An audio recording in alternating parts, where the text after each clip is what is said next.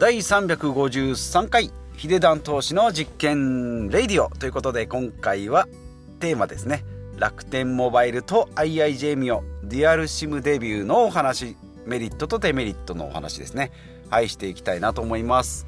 えー、まずですねタイトルなんですけども、えー、前回お話ししました断捨離がですね山下秀子さんの、まあ、商標登録とされているということでまあこれはですねタイトルにちょっと入れるわけにはいかないだろうということで徐々にフェードアウトするぞといった矢先にですね、まあ、タイトルを、えー、ヒデダンえー、っとなんだヒデダン投資かの実験チャンネルあ実験レディオかまだまだ定まっておりませんが、まあ、徐々にですね、え確定していくかなと思いますので、それもお楽しみください。ということで、毎日ですね、え日替わりでテーマを変えております。まあ、通常でいけば今回水曜日はですね、健康会っていうことで、まあ、歯の話ですね、虫歯になって歯が、まあ、欠けたというか詰め物が取れて今、え2週間ですね、え、歯医者さん行っております。そのお話をしようかなと思ったんですが先週からですね iPhone の SE1 円買いましたとかですね、え、いうのをやってえー、購入して iPhone を1円で、えー、2台契約しましたソフトバンクでっていうのからですねえっ、ー、とスマホ熱っていうんですかね。それがふつふつと復活してまいりましたので、まあ、そこからですね楽天モバイルの、えー、eSIM の契約も昨日今週ですねえしましてそれでデュアルシムできましたのでもうどうしてもその話をしたいなと思ってですね、えー、今日は水曜日健康会にもかかわらずスマホのお話をしていきたいなと思います。で早速ですけども楽天モバイルと IIJ デュアルシムな、えー、デビューしましたよということで、まあ、メリットとデメリットですね、まあ、いきなり正解から言うと楽天モバイルはですねデュアルシム eSIM が正解とデュアルシム運用が正解ですよっていうのが今の私の回答になります。で、何、eSIM って何よっていうところからなんですけども、まあスマホにはですね、SIM カードっていうのが入っております。まあ識別識別者番号だったと思うんですけど、まあその本人ですね私だったら私の情報が入ってます私のスマホですっていうのをですね、えーまあ、それを入れ替えることによって iPhone から Android に変えた時も、まあ、スムーズに移行ができますよっていうのが、まあ、カードチップみたいなやつですね。SIM カードってペラペラのですねえー、カードなんですけどもそれを抜き差しすることで契約ができます。でドコモで契約すればドコモの SIMau で契約すれば au の SIM カードっていう風になっておりますが最近のスマホはですね、えー、デュアル SIM ってことで2枚 SIM カードが入ったり、まあ、1枚しかカード入らないけどもう1個は eSIM って言ってですね、まあ、SIM カードがなくてもですね。内蔵埋め込みの SIM カードでできますよ。要は1つの iPhone でですね。ドコモと au ソフトバンクとか、まあ、中から2社。ドコモと au の2社で使いが使い分けることができますよと。1台のスマホでドコモの電波と au の電波両方取ることができますよっていうのがデュアル SIM 運用ですね。これ何のメリットがあるのと思うんですけど、まあ、2つ回線が持てるので両方のいいところが取れますよと。ドコモの電波が強い。だ au の電波が強いところっていうのは使い分けができますよと、まあ、ドコモと au だとそんなに変わりはないかもしれないんですけども今みたいに楽天モバイルみたいにですねエリアが少ないところであれば楽天のエリア弱いところをカバーできて楽天の安いですね。電話料金かけ放題が無制限だったりするっていうのを使えたりするのでドコモが例えば4000円楽天が1000円であれば5000円で、えー、毎月運用ができますよと。ドコモだけであれば8000円かかるのが2台2台というか2契約2回線持つことによって5000円になりますよっていうのが、まあ、デュアル SIM 運用。ですね。はい、ということで、まあ、私はですねもともとドコモだったんですけども3年前からですね IIJ ミオということで格安 SIM に移行しておりまして、まあ、格安 SIM に格安 SIM に移行した段階でですねドコモが8000円だったんですけども3000円以下に抑えることができまして iPhone2 台とですね我が家は iPhone2 台と iPad1 台で6500円ぐらいで推移しておりました。なので1台あたりにすると2000円弱ですね、まあ、これで運用してたので一般的よりもだいぶ安くいってたんですけども、えーと、今回ですね iPad はもうデータ SIM だけだったので、まあ、家の Wi-Fi だけで使ってたのでもうこれは回線を切りまして、まあ、家の Wi-Fi だけでですね、十分使えるので、えー、iPhone2 台になりまして、それで600円500円ぐらいね安くなったので6500円から6000円ぐらいになりました。はい、でそこからですね今回は IIJ の今の、えー、物理 SIM 私 iPhone 入ってますけどそれに楽天モバイルの eSIM ですね、まあ、ネットで契約するだけでサクサクっとできるんですけどこれを入れることによってどうなるのっていうことで楽天モバイルですね。えっ、と1ギガまでは0円で運用できますし楽天リンクという電話のアプリですね。これを使えばかけ放題ですね。が使うことができますと。かけ放題が使えてで IIJ で通信をすればその分安くなるので IIJ のかけ放題の830円というのがかからなくなるということで、まあ、とはいえ楽天モバイルの eSIM で電話かけるって言っても電話番号が変わってしまいますんで、ね、まあ、これが、まあ、今の現段階では楽天モバイルでかけると新しい番号になるので、え登録してない人から、え誰この何この電話番号っていうふうになりますので。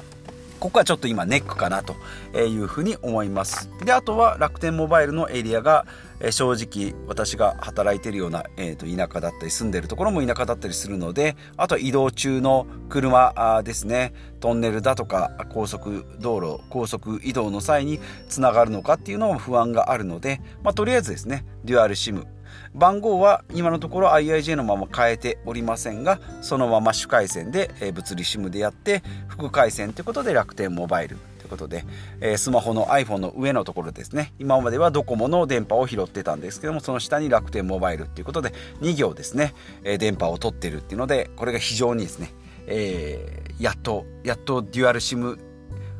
回線ができたなっていうのでホクホクしながら画面を見ておる段階であります。で今からですね今日23今から23日ぐらいですねちょっとこの楽天リンクの電話のかけ具合をですね確認して、まあ、これでもしですね、えー、よければ楽天の方に乗り換えをしてサブ回線で IIJ で契約すると。まあなかなか難しそうな話ですけどもまあ一個一個手順を踏んでいけばですね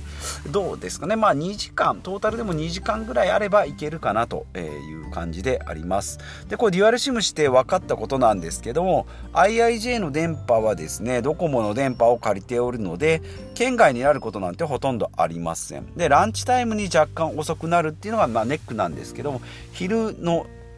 時間帯はですねほとんど使わないのでまあこれはこれでいいのかなと思います。でデュアル SIM にすることによって主回線というか回線はですねデータ通信はずっと IIJ で使っているのでドコモのエリアで IIJ のプランなので2000円ぐらいで20ギガですね。もうこれで十分。家族みんなえーと、賄えるぐらいのデータ量になります。で楽天をここをサブ回線に副回線に入れることによってえー、電話は楽天のアプリを使う。でもデータ通信は IIJ を使うのでこれ楽天のエリアだと狭かったり70%人口カバー率70%とか、まあ、人口カバー率94%か、えー、ぐらいに、えー、なるんですけど94%っていうと結構つながらないところが、えー、地図エリアの地図でいうと山とかですね。まあえっ、ー、と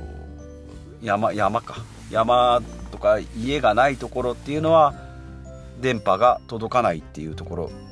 表示になってるのでこれだとちょっとしんどいなと思うんですけど IIJ の要はドコモの電波を使いながら楽天の電話を使えるっていうのがこれがデュアル SIM の一番のメリットかなと。電話かける時は楽天のエリアで使うものだと思ってたんですけどデュアル SIM にすることによって電波はいい方いい方というか、まあ、設定するドコモのエリアを使って電話のアプリは楽天ですっていうことだと例えばこれまあ極端な話ドコモの電波で楽天の料金で払えるということなのでデュアル SIM に、まあ、これだけ、まあ、ネット上ではですねかなり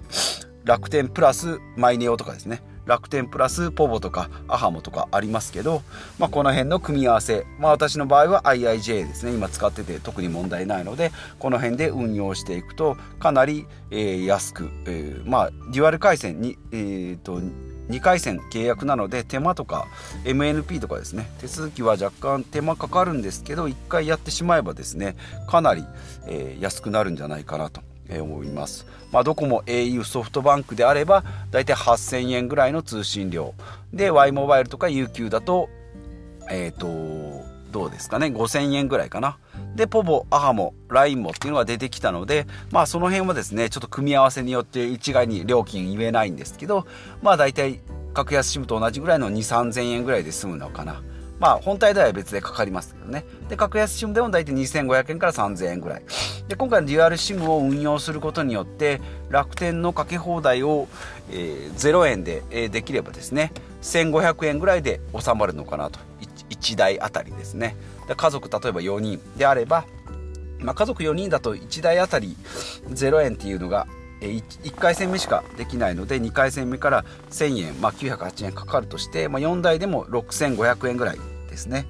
えーと、うちの資産でいくと家族4人で4台で6500円ぐらいに、えー、収まるかなとこれは2台目980円払ってもですね楽天の2台目から908円かかりますよっていうのを2台使ってで1回戦目は0円。これを2台ですね。で IIJ で20ギガ2ギガ2ギガ2ギガっていうことで、えやっていくとトータル26ギガ使えてえーと、かけ放題。楽天リンクでかけ放題。これで全部いくと6500円ぐらいで、え1台あたり1500円ぐらいですかね。で運用ができるのかなと。1台あたり今まで2500円。格安 SIM 使ったら2000円ちょっとで済みますよっていうのがデュアル SIM することによってもう1000円下がってくる。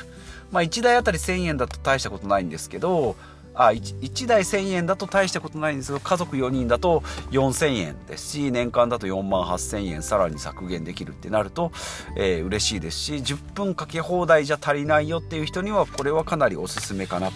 というふうに思います。まあもう今すでに LINE 電話とかですね iPhone の FaceTime で十分ですよっていう人にはまああんまりメリットは感じられないかもしれないんですけどかけ放題、えー、ですね。あとはまあデータ通信でどれぐらいかかるかっていうのをですね毎月のデータ通信、まあ、ゲームする方 YouTube 見る方によってデータ通信の量変わってくるかと思うんですけどまあ1年使えばですね大体どれぐらいでしょう私の場合だと67ギガぐらいですかね。えー、ですね。ゲームとか YouTube 外で見ると10ギガ超えてくるかなと。でほとんど使わないっていう人でも大体23ギガぐらいかなというふうに、え思っておりますが電話のかける時間と、えデータ通信の量っていうのはやっぱり知っておく。自分の体重とか身長とかと同じぐらいですね。通話大体どれぐらいとか、えデータ通信毎月どれぐらいっていうのは知っておいた方が、え料金設定に、えプラスになるといい思いますのでこの辺ですね、えかなり、え節約になるのかなというふうに思います。えなので、まあ、今ですね IIJ とか mineo とか、まあ